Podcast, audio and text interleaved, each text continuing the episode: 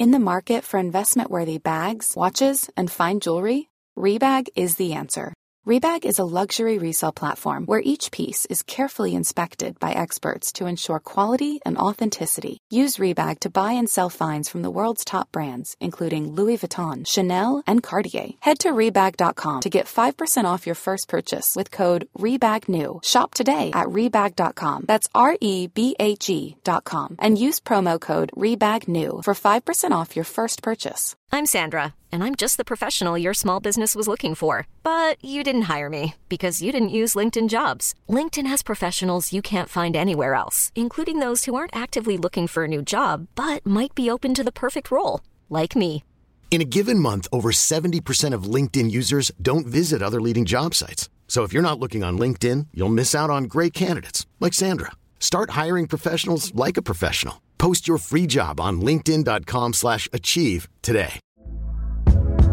Hey there, it's Michelle Norris. I'm host of a podcast called Your Mama's Kitchen. When I travel, I'm usually looking for a way to find a taste of home when I'm not at home. And one of the things I love to do when I am at home is entertain. And Airbnb allows me to do that. When I was in California recently, I rented a house that had a great kitchen. And when we were sitting around the table, we were all thinking, we're in someone else's house. Someone could be in all of our homes as well.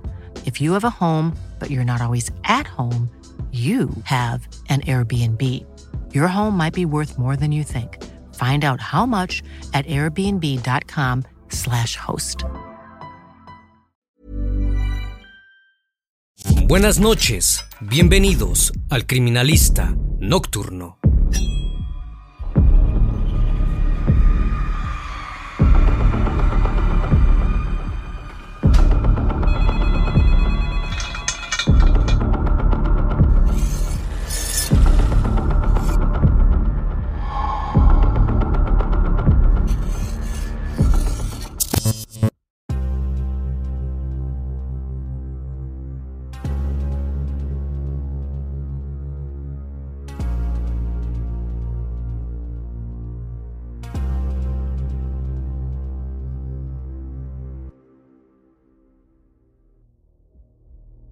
Medio de una ronda de vigilancia como cualquier otra, una trabajadora encargada de la seguridad de la Universidad Nacional Autónoma de México se encontraba recorriendo las instalaciones del campus cuando de repente se topó con algo que la dejó paralizada.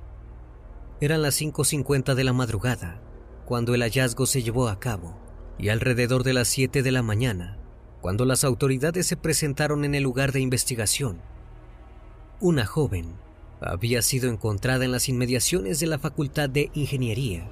La identidad de la chica fue una incógnita hasta que tres días más tarde los padres pudieron reconocer que se trataba de su hija de 22 años, Lesbia Osorio. Se inició un extenso proceso para descubrir la verdad de lo que había sucedido aquel día y qué había llevado a que Lesbi se encontrara sin vida. Y es que no tardó en generarse polémica e indignación por parte de la población sobre el manejo del caso, ya que en primera instancia, la Procuraduría General de Justicia prematuramente se apresuró a anunciar que la muchacha se había quitado la vida, mientras que los familiares y amigos de la joven, apoyados por agrupaciones y diversos organismos de derechos humanos, reclamaban que se realizara una investigación justa y eficiente, porque era imposible que Leslie hubiera tomado una decisión tan drástica. El caso despertó la desconfianza de los mexicanos, que estaban hartos de permitir que los responsables de detener la inseguridad y de investigar los crímenes no hicieran correctamente su trabajo. Entonces decidieron alzar la voz para hacerse escuchar de una vez por todas, sin bajar los brazos ante los obstáculos que se presentaron durante los cuatro años que llevaron a la resolución del caso. Los seres queridos de la joven y las miles de personas que los apoyaron no solo lograron que la chica obtuviera la justicia que merecía, sino que también fueron una pieza clave para que por fin se diera el cambio necesario en la organización de la justicia mexicana, marcando un precedente en su historia. El criminalista nocturno. Lesbi Berlín Osorio nació el 7 de enero de 1995 en la Ciudad de México. Fue la única hija del matrimonio de Araceli Osorio, una pedagoga que trabajaba en la UNAM, y Lesbi Rivera, un hombre que había llegado al país huyendo de su Honduras natal, debido a la riesgosa situación que allí se vivía. Desde muy pequeña, Lesbi estuvo involucrada en el ámbito académico, pues la historia de su familia la acompañaba en ese trayecto. Estudió en la escuela primaria para trabajadores de la universidad y luego realizó la secundaria en la llamada iniciación universitaria. Lesbi tenía fascinación y gran habilidad para aprender idiomas. Por eso, como resultado de sus estudios, la joven hablaba a la perfección cinco idiomas, español, inglés, francés, italiano y catalán, pero con el afán de llevar esa pasión más allá. Cuando tuvo la edad para hacerlo, se inscribió en la carrera de lenguas modernas en la UNAM. Para ese entonces, los padres de Lesbi decidieron poner fin a su relación sentimental y se separaron, sumida en un tiempo de cambios que indudablemente la afectaron a ella también. La joven decidió buscar un empleo que le permitiera su independencia. Fue así que con 17 años, Lesbi no era solo una dedicada estudiante, también había logrado irse a vivir sola y sostener su propia economía. La cultura en general le resultaba una gran atracción. Siempre estuvo interesada en explorar distintas ramas del arte como la música y la pintura, pero sin dejar de lado los deportes. Estos rasgos la convertían en una persona alegre, optimista, curiosa y deseosa de conocer y vivir muchas experiencias. Incluso uno de sus grandes sueños era viajar y recorrer España. Pero pronto, ese anhelo se vio interrumpido por la aparición de una nueva persona en su vida, en el año 2017, con 22 años y llena de ilusiones. Lesbi conoció a un joven de 29 años llamado Jorge Luis. Entre ellos inició un noviazgo que avanzó demasiado rápido.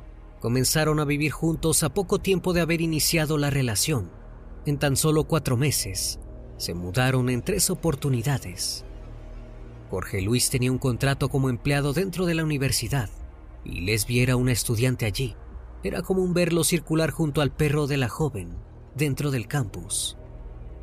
Pero lo que había comenzado como un amor inocente pronto tomó otra dirección, ciertas actitudes de inseguridad que desembocaban en reacciones violentas por parte de Jorge advirtieron a Lesbi sobre el peligro en el que se encontraba inmersa.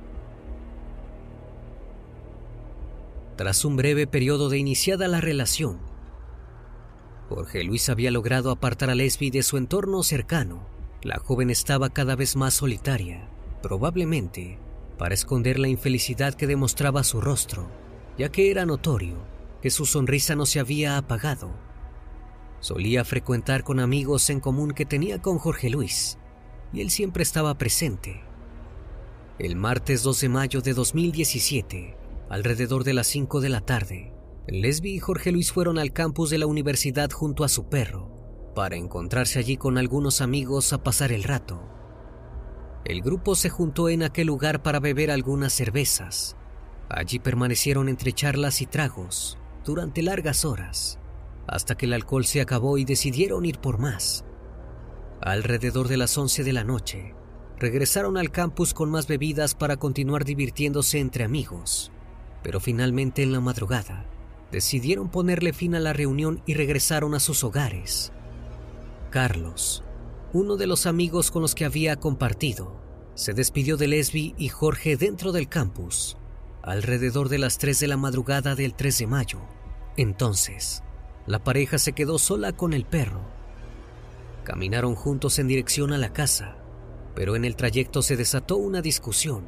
Jorge Luis, que además de estar completamente ebrio y bajo los efectos de estupefacientes, era muy inseguro de sí mismo y temía que Lesbi lo dejara. No era la primera vez que el hombre de 29 años se enfrentaba a la chica por celos. En otras ocasiones, había obligado a Lesbi a que dejara de trabajar y de estudiar porque no quería que compartiera el espacio con otros hombres, sobre todo con un compañero con quien la joven solo tenía una relación de amistad. La pelea comenzó a tomar un tono cada vez más atemorizante para Lesbi. Jorge Luis caminaba delante de ella y cada vez que la joven intentaba acercarse a él, el hombre le respondía con un golpe o un empujón, esto en el transcurso de las 4 de la mañana. Al día siguiente, el sujeto se despertó sintiendo las consecuencias del alcohol en su cuerpo y notó que Lesbi no había regresado a la casa a dormir. Fue entonces cuando decidió llamar a algunas de sus amigas para notificarles que no sabía dónde se encontraba la joven. Les preguntó si sabían dónde podía encontrarse, pero ni ellas ni nadie sabía de su paradero, pues él era la última persona que la había visto.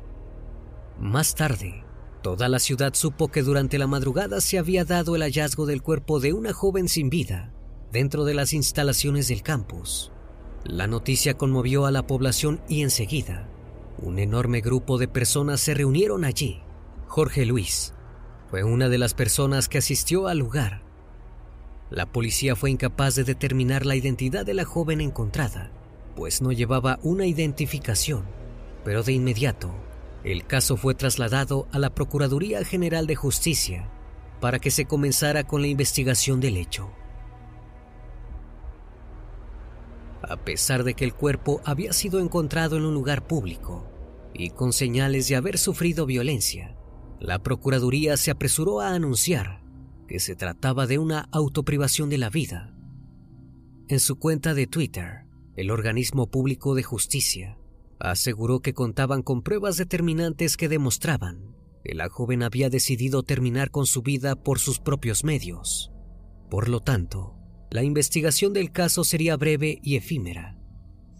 Pero no conformes con eso, añadieron a sus declaraciones que la muchacha tenía grandes cantidades de alcohol en la sangre y muestras de haber abusado del consumo de estupefacientes. También dijeron que había dejado de trabajar y estudiar y que seguramente había tomado la drástica decisión por los problemas económicos con los que cargaba. El manejo del caso fue una constante revictimización de Lesbi. Estas palabras, por parte de la Procuraduría General de Justicia, enfurecieron a una gran parte de la población que, ante la insensibilidad que demostraron las autoridades, decidieron levantar su voz para impedir que sucediera una inminente injusticia, el carpetazo. En cuanto se dio a conocer la terrible noticia, se comenzó una campaña a través de redes sociales donde miles de mujeres expresaron su disconformidad sobre el actuar de la justicia. Además, se realizaron marchas multitudinarias, donde se exigió que se investigara el caso como correspondía. Tres días más tarde al hallazgo, Araceli Osorio se enteró que su hija estaba desaparecida, pues hasta el momento no sabía nada porque su hija no vivía con ella y nadie la había contactado para decírselo. En ese momento, le tocó reconocer el cuerpo de su hija. Fue así, cuando se supo que la joven encontrada en el campus de la UNAM correspondía a Lesbi. Para entonces, Araceli y su familia ya contaban con el apoyo de numerosas agrupaciones y organismos de derechos humanos para dar batalla a la enorme injusticia a la que debían enfrentarse. Sin embargo, aún le tocaba vivir uno de los momentos más dolorosos como madre el funeral de su única hija. Aquel día cientos de personas se reunieron para despedir a Lesbi, incluido Jorge Luis. El hombre se acercó a Araceli para preguntarle cómo se sentía, pero también para ponerse al tanto del proceder de las autoridades. Insistentemente, consultaba con ella qué línea investigativa iban a tomar. Sumida en un profundo dolor, Araceli ignoró sus verdaderas intenciones pero sí alcanzó a notar que su yerno se veía poco conmovido y dolido por la situación. Además, durante el funeral, el joven llamó aparte a una de las amigas de la chica para hablar sobre algo que lo aquejaba. El sujeto se veía alterado, un tanto paranoico, y tenía rasguños en sus brazos. Ante esto, la joven decidió grabar la conversación. Allí Jorge Luis le aseguraba que ahora todos creían que él había asesinado a Lesbi, porque era el último que la había visto. También le confesó que estaba bajo los efectos de sustancias y no lograba recordar bien qué era lo que había sucedido, pero tal vez sí era posible que él lo hubiese hecho. La joven guardó esa grabación como una prueba contundente para el caso de Lesbi. Sin embargo, existían otras grabaciones que la familia desconocía, porque la Procuraduría le negó por meses el acceso a la carpeta de investigación y a las cintas de las cámaras de seguridad que la universidad había aportado.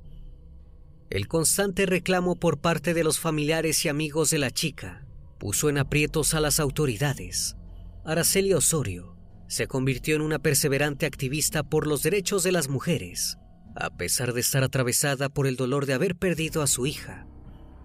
En reclamos públicos por Lesbi y por todas las mujeres desaparecidas o asesinadas de México, en entrevistas televisivas, Araceli denunció insistentemente la deficiencia en el actuar de las autoridades. Fue entonces que dos meses más tarde del terrible 3 de mayo, Jorge Luis fue detenido por las autoridades, acusado por el delito de homicidio simple doloso. Esto quería decir que el hombre había estado presente en el momento en el que la chica se quitó la vida, pero no había hecho nada para impedirlo. Si el entorno de Lesbi, las personas y organismos que la acompañaban en su lucha, ya estaban furiosos, con esta noticia fue aún peor. Era evidente que quienes debían preocuparse de realizar el trabajo investigativo no estaban dispuestos a hacerlo y que el único camino posible por seguir era batallar incansablemente para revertirlo. Planning for your next trip? Elevate your travel style with Quince. Quince has all the jet-setting essentials you'll want for your next getaway, like European linen, premium luggage options, buttery soft Italian leather bags, and so much more and it's all priced at 50 to 80% less than similar brands. Plus, Quince only works with factories that use safe and ethical manufacturing practices. Pack your bags with high-quality essentials you'll be wearing for vacations to come with Quince. Go to quince.com slash trip for free shipping and 365-day returns. Hey, it's Ryan Reynolds, and I'm here with Keith, co-star of my upcoming film, If, only in theaters May 17th. Do you want to tell people the big news? All right, I'll do it. Sign up now and you'll get unlimited for $15 a month in six months of Paramount Plus Essential Plan on us. Mintmobile.com slash switch. Upfront payment of $45 equivalent to $15 per month. Unlimited over 40 gigabytes per month. Face lower speeds. Videos at 480p. Active Mint customers by 531.24 get six months of Paramount Plus Essential Plan. Auto renews after six months. Offer ends May 31st, 2024. Separate Paramount Plus registration required. Terms and conditions apply if rated PG. Araceli reclamó a las autoridades que se tratara el caso de su hija con transparencia y seriedad. Su dolor radicaba en que los encargados de impartir justicia llevaban todo ese tiempo creyendo las versiones de Jorge Luis sobre los hechos. A pesar de que el hombre había cambiado su discurso en más de ocho ocasiones, diciendo que no había estado con ella el 2 de mayo, luego que sí había estado, pero que él se había ido antes, y muchas excusas más. Los jueces continuaban sin cambiar el rumbo del proceso. Gracias a la enorme presión ejercida por la población, a través de las marchas y la exposición en medios de comunicación, los familiares y organizaciones de derechos humanos lograron que el juez que llevaba adelante el caso les otorgara cuatro meses para recolectar todas las evidencias y presentarlas al momento de la audiencia de alegatos. Sin embargo, consideraron que este plazo era muy poco y tras una apelación lograron que se extendiera. Entonces, poniendo sus propios recursos para realizar una verdadera investigación, los familiares de Lesbi, con el apoyo del Observatorio del Feminicidio, lograron que el perito independiente, Víctor Chávez, hiciera una reconstrucción de los hechos. Para eso, el profesional convocó a una muchacha de estatura y peso similar al de Lesbi. Luego, en una caseta telefónica igual a la de Ciudad Universitaria, y colocando el cable telefónico alrededor del cuello de la chica, probaron todas las maneras existentes para determinar si era posible que la joven pudiera quitarse la vida de esa manera. Aunque se intentaron distintas posturas, el perito aseguró que no se logró la suspensión suficiente del cuerpo, lo que concluía que no era posible que la joven pudiera quitarse la vida de esa manera. Por otra parte, se realizó una nueva necropsia sobre el cuerpo de la joven, que dio por resultado una enorme contradicción a la hecha por la Procuraduría. mientras las autoridades afirmaron que la joven se había quitado la vida y que los golpes que presentaba en su rostro se los había provocado contra la caseta. La segunda necropsia reveló datos mucho más certeros y alarmantes. Los golpes en su rostro demostraban una gran fuerza ejercida al momento de recibirlos, dando cuenta que no se los había hecho con la caseta, sino que alguien externo se los había provocado. Además, las pruebas demostraron que su hueso ioides, ubicado en el cuello, presentaba una fractura muy común que se encuentra en casos de estrangulación, y para confirmar esta prueba, se pudo demostrar que la prueba con la que había sido ahorcada no era constante, dejando en claro que no respondía a una mecánica de autoprivación de la vida. También la segunda prueba reveló que Lesbi presentaba hemorragias internas, provocada por fuertes golpes que había recibido con saña y brutalidad, y además, debajo de sus uñas se encontró material genético que correspondía a maniobras defensivas. Con estas pruebas, se pudo comprobar que el fallecimiento de Lesbi Berlín Osorio no había sido provocado por ella misma, como la Procuraduría había intentado hacerlo creer desde un principio, sino que la joven había sido asesinada y todas las pruebas apuntaban a su pareja, Jorge Luis, como el autor material del hecho. Con estas pruebas recolectadas, fue que el caso tomó un nuevo rumbo. Por fin, lo que tantas personas estaban esperando sucedió. El caso de Lesbio Osorio pasó a ser catalogado como un feminicidio. Tras varios años de investigación propia, la familia de Lesbi logró que se iniciara el debido proceso de justicia. Entonces, la Procuraduría General de Justicia de la Ciudad de México tuvo que salir a dar una disculpa pública en representación de la entidad, la procuradora Ernestina Godoy ofreció una disculpa por la revictimización y la infracción de derechos ejercida contra Lesbi Berlín Osorio y toda su familia, también por falta de acciones a favor de encontrar la verdad sobre el caso. De esta manera, dos años y medio después de su fallecimiento, comenzó el juicio contra Jorge Luis Hernández por el asesinato de la joven de 22 años. Durante el proceso, se presentaron numerosos testigos, en su mayoría amigos en común de los implicados, que aseguraron que Jorge Luis ejercía violencia psicológica y física sobre su pareja.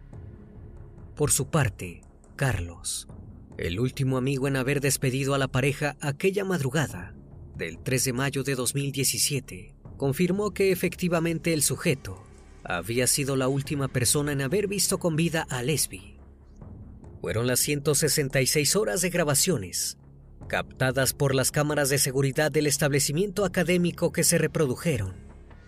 Con esas imágenes, se logró reconstruir la cronología de lo sucedido. Allí se ve a Lesbia Osorio y a Jorge ingresando al campus junto a su mascota el martes 2 de mayo de 2017, alrededor de las 5 de la tarde. Luego, se les vio saliendo alrededor de las 11 de la noche y regresando a los pocos minutos con más bebidas. Durante la madrugada, se les captó despidiéndose de Carlos y caminando juntos dentro del campus. En esta caminata, no solo se percibe que la pareja estaba discutiendo, sino que el hombre golpeó en reiteradas ocasiones a la joven.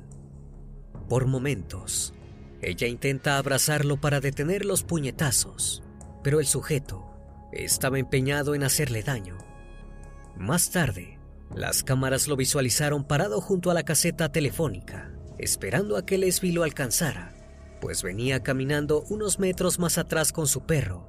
Entonces, cuando la joven llegó al lugar, la cámara volteó y no tomó más registro de la escena.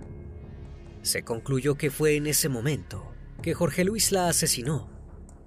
Los jueces encomendados a dictar la sentencia final tuvieron en consideración tres elementos a la hora de tomar una decisión. Los testimonios de los testigos, las imágenes aportadas por las cámaras de seguridad y por último, el nudo del cable telefónico al momento del hallazgo del cuerpo. Gracias a eso, lograron determinar que con aquel nudo hubiese sido imposible que resistiera el impacto de su caída voluntaria, pues se hubiese desatado De esta manera, tras un largo periodo, el 11 de octubre de 2019, se determinó la culpabilidad de Jorge Luis Hernández y fue condenado a 45 años de prisión. Sin embargo, dos años más tarde, el Ministerio Público de la Subprocuraduría de Procesos y los familiares de Lesbi lograron tras una apelación que se aumentara su condena a 52 años de prisión y la obligación de pagar 377.450 pesos mexicanos por reparación de daños y 47.957 pesos por gastos funerarios. Fue así que Lesbi Berlín Osorio recibió la justicia que merecía y recuperó la dignidad que desde un principio habían intentado arrebatarle.